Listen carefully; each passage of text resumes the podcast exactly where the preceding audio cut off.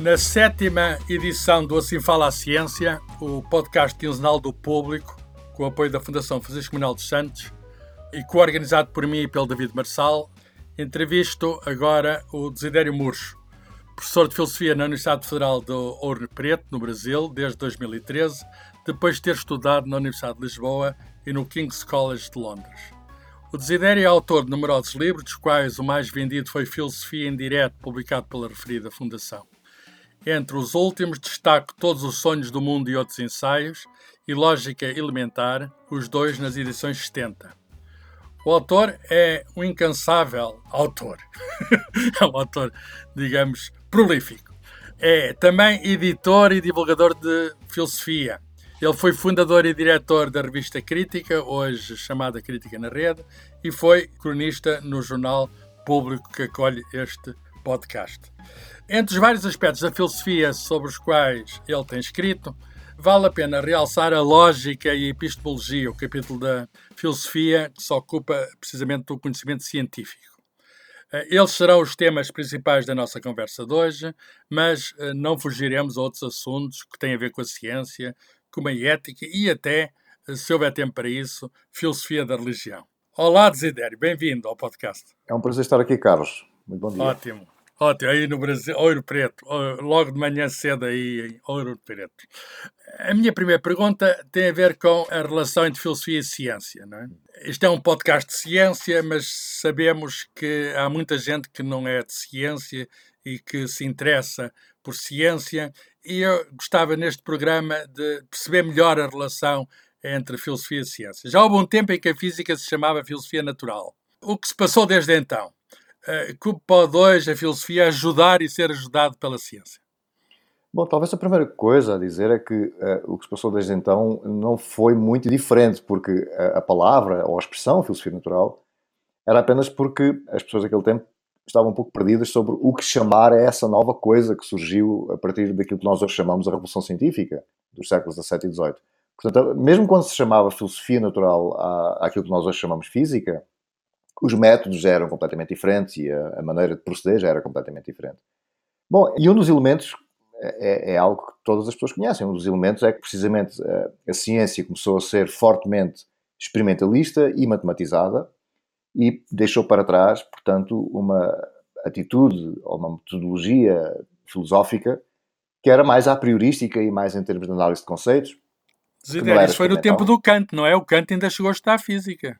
Exatamente, Kant, uh, quando saiu o, o, o livro uh, Cometa, do saudoso Carl Sagan, há uma passagem que na altura eu era estudante e deixou-me um pouco chocado porque ele disse que foi uma pena o Kant ter deixado a ciência e ter começado a fazer filosofia. E eu na altura fiquei chocado ao ler aquilo. Hoje em hum. dia, com a maturidade, eu reconheço que talvez Carl Sagan tivesse razão.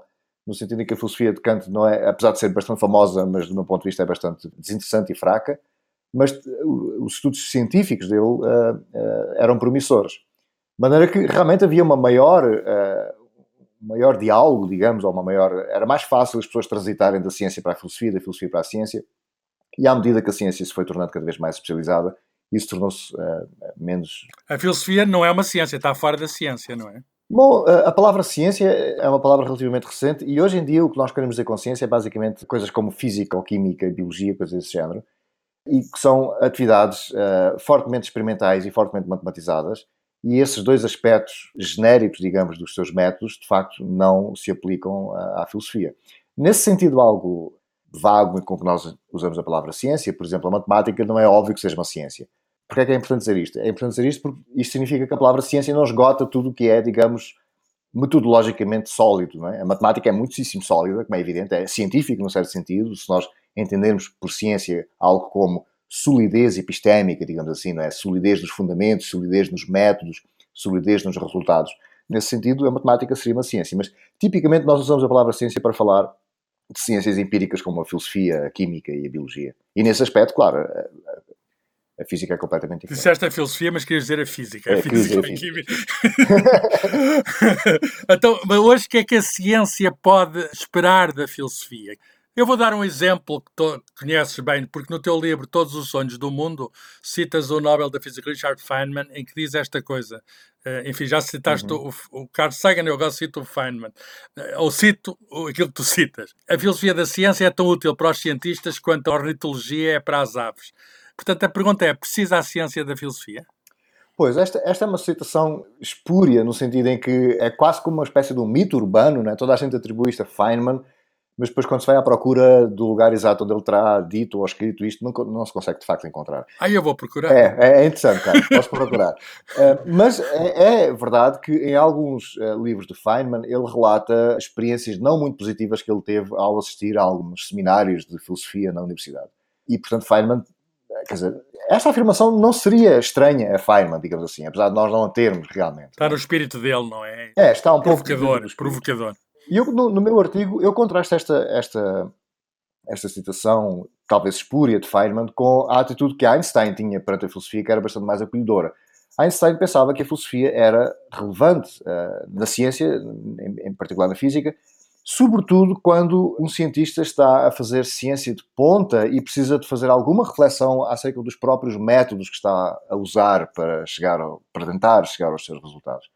E eu penso que, neste aspecto, a Einstein tem razão. Uh, quer dizer, se nós pensarmos em termos de um cientista cotidiano, digamos assim, uh, em que está a fazer a ciência cotidiana, provavelmente esses aspectos metodológicos não, não interferem, quer dizer, porque os métodos da ciência estão bem estabelecidos, é só uma questão de realmente fazer o trabalho duro e não há nada de filosófico, digamos, que possa ser relevante para essa pessoa. Mas se a pessoa está a fazer trabalho um pouco mais de ponta e em que os métodos são um pouco mais inseguros, a pessoa tem que refletir um pouco sobre a escolha dos métodos, como é que nós vamos inventar novos métodos, aí talvez a filosofia tenha mais impacto. E claro, há uma outra área que tem bastante impacto na filosofia, que é, que é a ética. Quer dizer, se pensar nos géneros de experiências que se fazia uh, nos anos 70 que, e que são uh, documentadas no livro de 72 de Peter Singer, uh, Animal Liberation, quer dizer, em que as pessoas, os cientistas punham cães num forno ou davam choques elétricos em cães até à morte. Para, Era para... pior que matar viados numa herdade do Ribatejo. Ou isso. Quer dizer, para, para, obter resultados científicos completamente triviais e cotidianos e, e desinteressantes, bom, aí é óbvio que, uh, quer dizer, uma formação em ética, uh, evidentemente, terá um impacto uh, importante na, na, maneira como essas pessoas fazem ciência. Mas comecemos pelo, por uma parte importante da filosofia, que é uma parte sobre a qual tem escrito muito, que é a lógica. A lógica, enfim, faz parte da linguagem da filosofia. E também falaste da matemática, da matemática. Portanto, a lógica terá aparecido na filosofia, mas entrou decididamente na matemática e até nas ciências da computação. Hoje em dia está cheio de computadores e aquilo é a lógica dos computadores. Ora bem, para o filósofo e matemático Bertrand Russell, a lógica era uma espécie de filosofia da matemática. Hoje o pensamento lógico está por todo lado. No entanto, apesar da ciência e da tecnologia estarem hoje por todo lado, a lógica não está. Porquê é que, na tua opinião, isso não acontece? Porquê é que há tanta falta de lógica Olha, Carlos, nas nossas é, vidas? Isto é uma, é uma questão até historicamente interessante. Eu gostaria de conhecer algum estudo mais profundo sobre isto, mas a minha aposta, a minha previsão é, é que temos aqui dois, dois ramos que confluem, digamos, para este resultado. O primeiro é exatamente a mesma coisa que fez, uh, que provocou a exclusão dos currículos tradicionais das universidades, que é basicamente a revolução científica e a procura de novos currícula, novos métodos que foram a pouco e pouco entrando na universidade. Isso significou que o latim começou a sair, quer dizer, o latim que era toda a gente que fosse jurista ou fosse matemático ou fosse cientista, toda a gente aprendia latim, isso deixou de ser assim. E a mesma coisa aconteceu com a lógica. A lógica era ensinada universalmente nas universidades europeias até à Revolução Científica a lógica que era ensinada não era uma lógica particularmente uh, boa, porque era a lógica aristotélica que hoje em dia, e a partir dos finais do século XIX, tem apenas um interesse meramente histórico, está ultrapassada, é, é um pouco como a própria biologia de Aristóteles, digamos assim. Mas esse, esse, é um dos ramos, quer dizer, uma das coisas que fez com que a lógica tenha sido excluída uh, da ciência. O segundo é quase uma espécie de, um, de, contrariar isto que eu acabei de dizer, no sentido em que a lógica está de facto presente nas ciências, em grande parte devido ao seu próprio sucesso no desenvolvimento a partir do século XIX, só que não se chama lógica. Quer dizer, toda a gente que estuda física, ou estuda química, ou biologia, estuda um conjunto de métodos que incluem, por exemplo, estatística, análise estatística, cálculo de probabilidades, e tudo isso é filho do raciocínio lógico.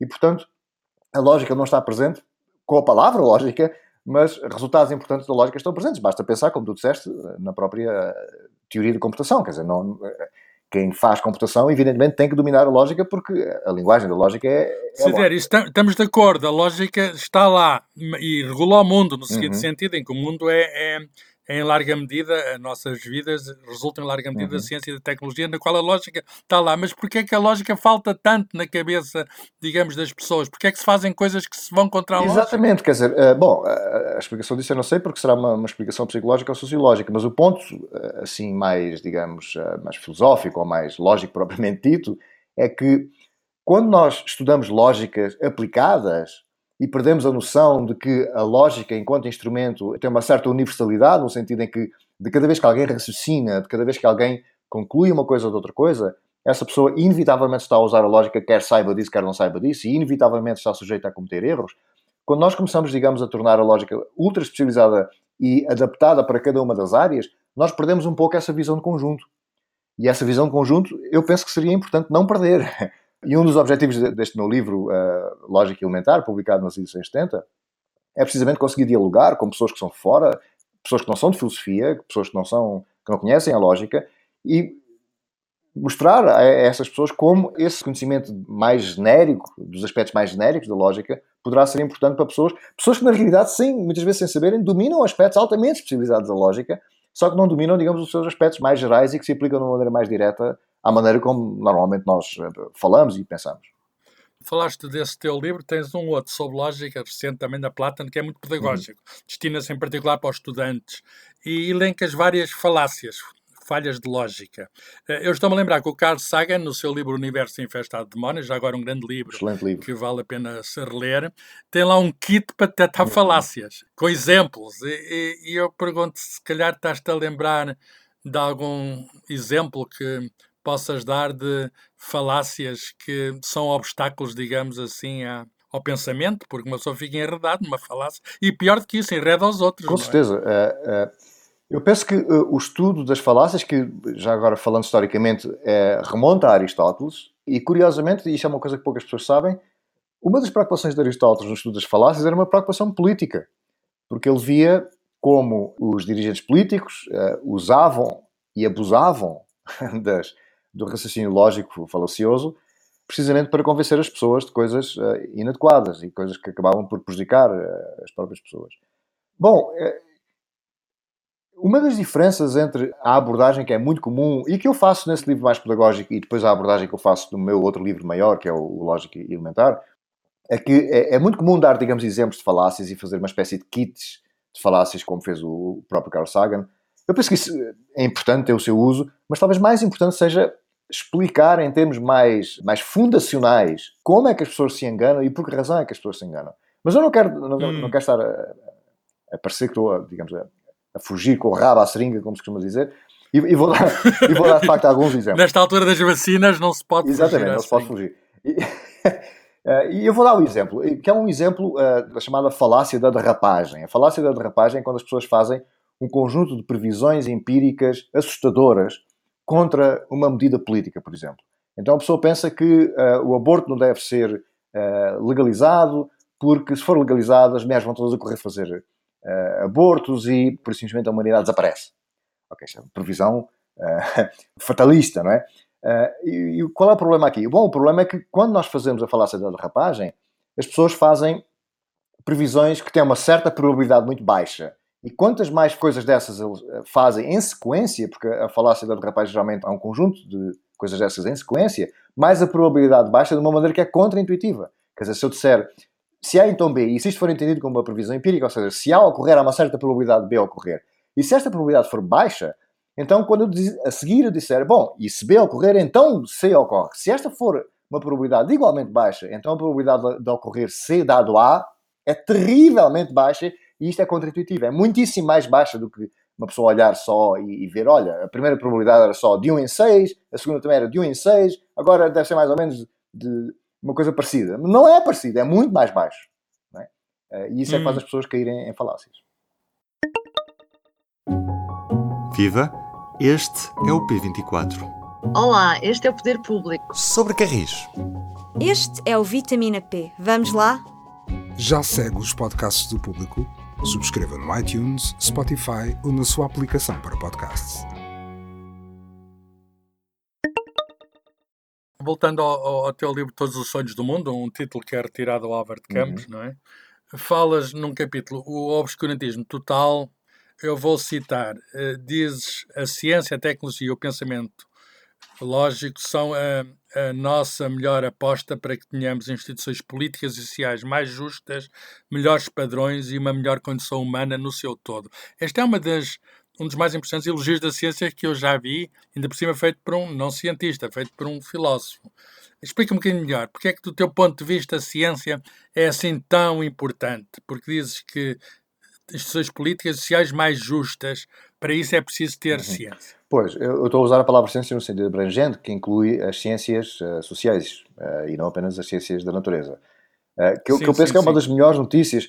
Repara, Carlos, que há uma coisa curiosa, quer dizer, as ciências sociais, que eram a grande expressa no século XIX, e, e era onde grandes humanitaristas como John Stuart Mill, depositava a esperança nas ciências sociais. A própria palavra sociologia foi inventada no século XIX e havia a ideia de que a sociologia seria uma espécie de física das sociedades, não é?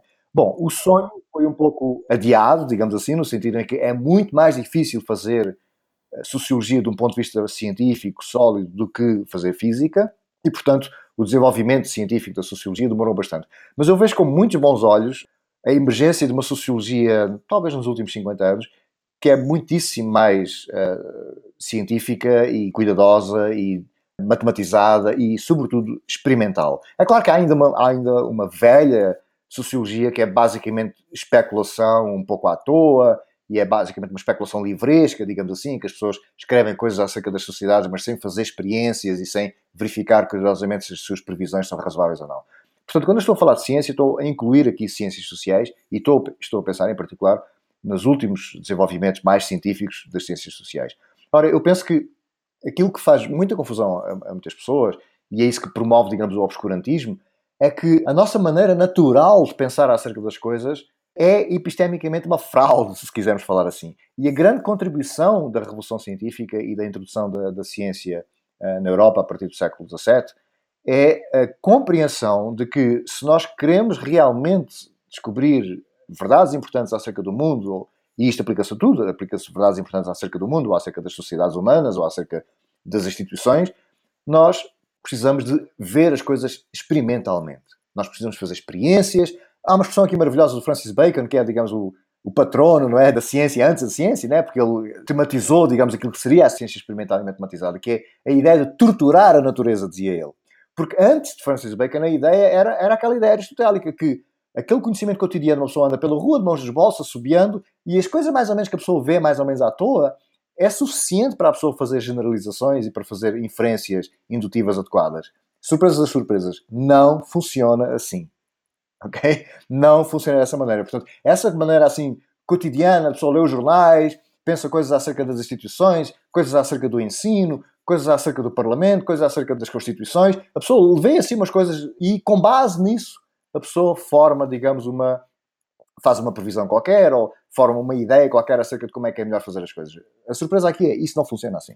Nós temos que ser sistemáticos, temos que fazer observação sistemática, temos que fazer experiências, temos que saber torturar a natureza e o que o Francis Bacon quer dizer com isso é que nós fazemos experiências cuidadosamente controladas. Controladas no sentido em que nós introduzimos cuidadosamente um elemento com base em variáveis que nós controlamos cuidadosamente para ver se esse elemento realmente tem um impacto causal ou não tem o um impacto causal que nós estamos a prever que iria ter. Portanto, é disso que eu estou a falar. E eu penso que o obscurantismo é sempre uma enorme tentação, Carlos, porque por simplesmente é natural, entendes? É natural. É natural a pessoa. Porquê que o obscurantismo é natural? Porquê porque que... é a maneira humana de, de, funcionar. É a pessoa sai à rua, vê um conjunto de coisas. Imagina, imagina uma pessoa. O exemplo que eu dou em vários escritos meus é: uma pessoa vai à Finlândia. A pessoa vai à Finlândia, conhece meia dúzia de pessoas e vende lá o que é que a pessoa diz. Os finlandeses são assim, os finlandeses são assados. Como é que ela sabe? A base estatística dela é completamente inadequada. Porquê? Porque a amostra de pessoas que ela viu não é uma amostra cientificamente controlada. Se calhar ela esteve num lugar da Finlândia onde as pessoas são particularmente simpáticas. Se calhar noutras cidades as pessoas são particularmente antipáticas. E portanto a pessoa faz inferências indutivas profundamente falaciosas. Precisamente porque nós, de uma maneira natural, pensamos que a nossa observação assistemática da realidade é suficiente para formar induções adequadas. E a surpresa é, bom, não é. Não é, de facto. E repara, isto é de tal maneira contra a natura que demorou séculos até chegar aqui, não é? A Revolução Científica só ocorreu no século XVII, na Europa, e tu tens várias outras civilizações e várias outras culturas que têm pedacinhos de ciência, mas nunca descobriram, digamos, aquilo que nós hoje chamamos ciência de uma maneira mais, mais intensa e mais global, como foi descoberto na, na. Método científico. Oh, Desider, tu defendes, e, e, muito bem, a racionalização, digamos, a, enfim, a tentativa de imitação das ciências eh, exatas e naturais pelas ciências sociais e humanas. Mas o, o homem, eu vou armar aqui em cardeal diabo, o ser humano é um fenómeno extremamente complexo, não é? Uhum. Imprevisível. Nós, eh, enfim, quer individual, quer coletivamente, portamos muitas vezes de uma forma uh, que surpreende, que surpreende a todos. Quer dizer, a irracionalidade é precisamente, enfim, a, a, falta de regra. Nós não sabemos o que vai acontecer. Por exemplo, a política é muito o domínio das emoções. Muitas decisões tomam-se com base, digamos, em, em uhum. sentimentos. E eu pergunto, não há uma parte que foge completamente ao racional e, e que fugirá sempre completamente ao racional? Sim, quer dizer, o problema é precisamente esse. O problema é precisamente que os seres humanos são... Dizer, Aristóteles tem aquela afirmação famosa, né, que o, o homem é um animal racional. Se nós quisermos corrigir isto com o conhecimento científico que nós temos hoje das ciências cognitivas e dos resultados fundamentais das ciências cognitivas dos últimos 50 anos, a correção seria a seguinte: o homem é intermitentemente e com esforço um animal racional. Tem, tem dias. não é? Tem dias. e alguns Exatamente. quase não têm dias. o, o, fenómeno hoje do populismo, como é que vês? Estás aí no Brasil, não é? E, e, é um exemplo, é um laboratório de populismo, não é? Eh, todas as democracias correm o risco do, do, do populismo e se nós, cá está, se nós olharmos para as constituições e as instituições de uma maneira um pouco mais cuidadosa e um pouco mais científica, uma das primeiras preocupações que uma pessoa tem de ter é garantir, ou pelo menos tentar, que aquelas instituições e aquelas leis diminuem ao máximo o risco que nós sabemos que o populismo está, é sempre um risco de qualquer sistema político em que as pessoas votam nos políticos. E porquê? Bom, porque as pessoas uhum. votam com base no quê? Em que fatores? Fatores cuidadosos, de análise cuidadoso de, de, das propostas da pessoa? Não. É, é basicamente, como estavas a dizer, com base em emoções muitas vezes selvagens, não é? E, portanto, é, esta é a lição principal, quer dizer, eh, eu, num certo sentido, vejo com bons olhos aquilo que aconteceu nos Estados Unidos. Porquê? Bom, porque ele não pôde fazer nada especial. Quer dizer, ele teve lá 4 anos, perdeu as eleições e vai-se embora. E acabou. E não foi preciso disparar um tiro, estás a ver? Está bem, mas, mas vamos ver se é assim tão otimista. Quer dizer, se, se vai-se embora. Pois, nós não sabemos o que vai acontecer, exatamente. uh, mas o ponto crucial é este: o ponto crucial é que uh, um dos defeitos profundos que têm as democracias baseadas em eleições é que as pessoas votam mal e votam sistematicamente mal. Portanto, nós temos que ter aqui alguma proteção contra isso. Repare que nós temos várias proteções contra a tirania, não é? E a, ideia, a própria ideia da democracia, de separação de poderes, etc., é em grande parte uma reação à tirania, às tiranias que apareceram a partir do século XVIII, não é? Eh, mas nós precisamos agora de compreender como é que nos protegemos da tirania das maiorias ignaras. Hum. E o lugar da crença? A crença, eu vou citar-te mais uma vez, pensar que a crença forte produz verdades é uma ideia intelectualmente imatura e vã de conseguir que os nossos sonhos serão realizados se os desejarmos com muita firmeza. Enfim, eh, há muita gente uhum. agarrada à crença, não é? Como é que se pode desarraigar a crença? Pois, Ou bom, não se pode. estás a usar crença no sentido uh, popular, que é crença religiosa especificamente, não é? Sim, sim, é, sim. Todos sim. nós temos crenças, mas não religiosas, e as crenças podem ser perfeitamente razoáveis. Eu tenho a crença de que a água é H2O, tu também tens essa crença, só que é uma crença adequadamente justificada. A questão é que realmente nós não temos muito a prática, sobretudo socialmente é visto com bons olhos a ideia de uma pessoa que forma crenças, seja acerca de matérias religiosas, seja acerca de outras matérias quaisquer, acerca das vacinas ou acerca do coronavírus. Nós temos uma certa eh, tolerância inadequada à formação selvagem de crenças. E eu penso que isso não deveria ser assim. Quer dizer, nós deveríamos olhar com o mesmo horror e com a mesma desaprovação social para uma pessoa que forma crenças à toa, sem base em provas adequadas, com que nós encaramos uma pessoa que é racista, uma pessoa que é xenófoba, uma pessoa que é machista. É tempo de, socialmente, deixarmos de ter tolerância à formação de crenças à toa. Mas eu quero já avançar aqui com uma nota, Carlos, que eu não estou a falar contra a crença religiosa de maneira nenhuma. Eh, se nós formos responsáveis, talvez haja espaço para uma crença religiosa uh, responsável. Muitos filósofos, como Swinburne, por exemplo, Swinburne tem, Richard Swinburne é um filósofo britânico que é especialista em filosofia da religião e ele é cristão.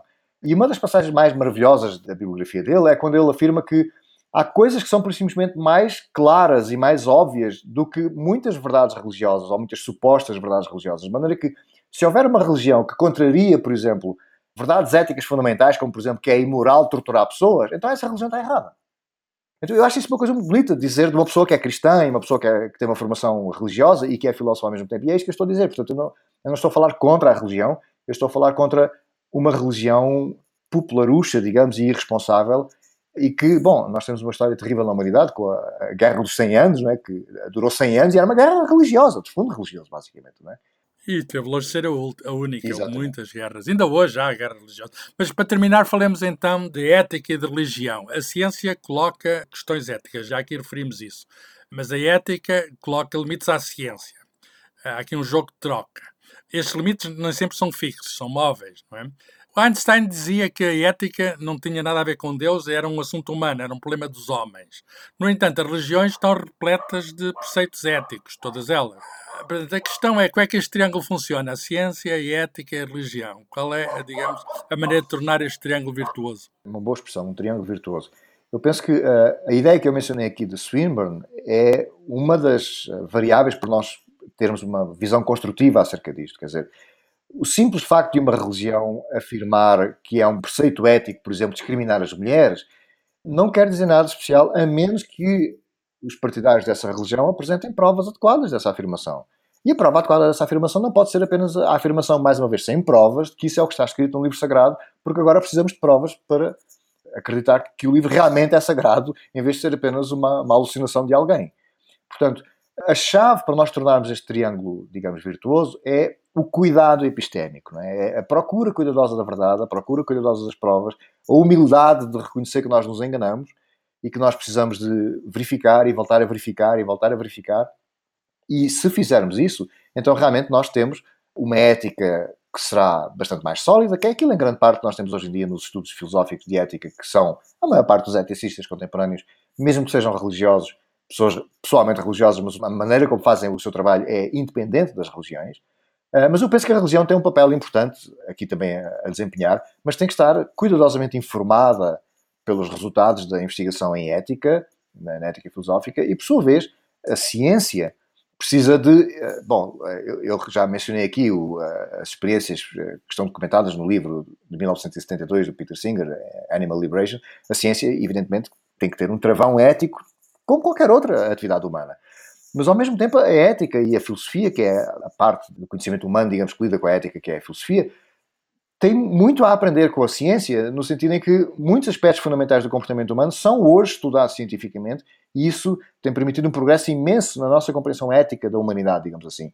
Uh, Gregory uh, Bateson, por exemplo, ele, é, uh, ele tem feito imensas experiências científicas com a maneira como as pessoas lidam com os desafios morais e éticos do dia a dia. E é muito importante porque, repara, Carlos, não adianta nós dizermos assim: olha, o ideal é as pessoas comportarem-se da maneira X, quando depois empiricamente e cientificamente nós sabemos que não há maneira alguma das pessoas todas se comportarem dessa maneira, entendes? Portanto, nós temos que ter um certo realismo aqui e temos que dizer, ok, o ideal seria X, nós sabemos que não conseguimos de facto obter X, então vamos pensar qual é a outra maneira, a outra coisa próxima de X que nós podemos ter eh, uma esperança uma, uma, previsão empírica razoável de que realmente as pessoas vão funcionar dessa maneira. E esse é um caminho permanente, não é? Exatamente. é? Um caminho tal qual como na ciência, tal qual como na filosofia, nós vamos investigando, vamos corrigindo. Esse fator da autocorreção é o fator mais importante que permite o desenvolvimento do conhecimento.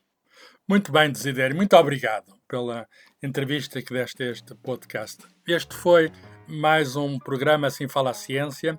Hoje falou a filosofia, mas a filosofia, como ficou eh, mostrado, tem muito a ver com a ciência. Até daqui a duas semanas estará aqui David Marçal para continuar esta série com portugueses espalhados pelo mundo que estão unidos pela defesa do papel da ciência, ou mais em geral do conhecimento, e pelo combate à desinformação neste mundo em que é preciso esse combate. Obrigado. Este programa teve o apoio da Fundação Francisco Manuel dos Santos. O público fica no ouvido.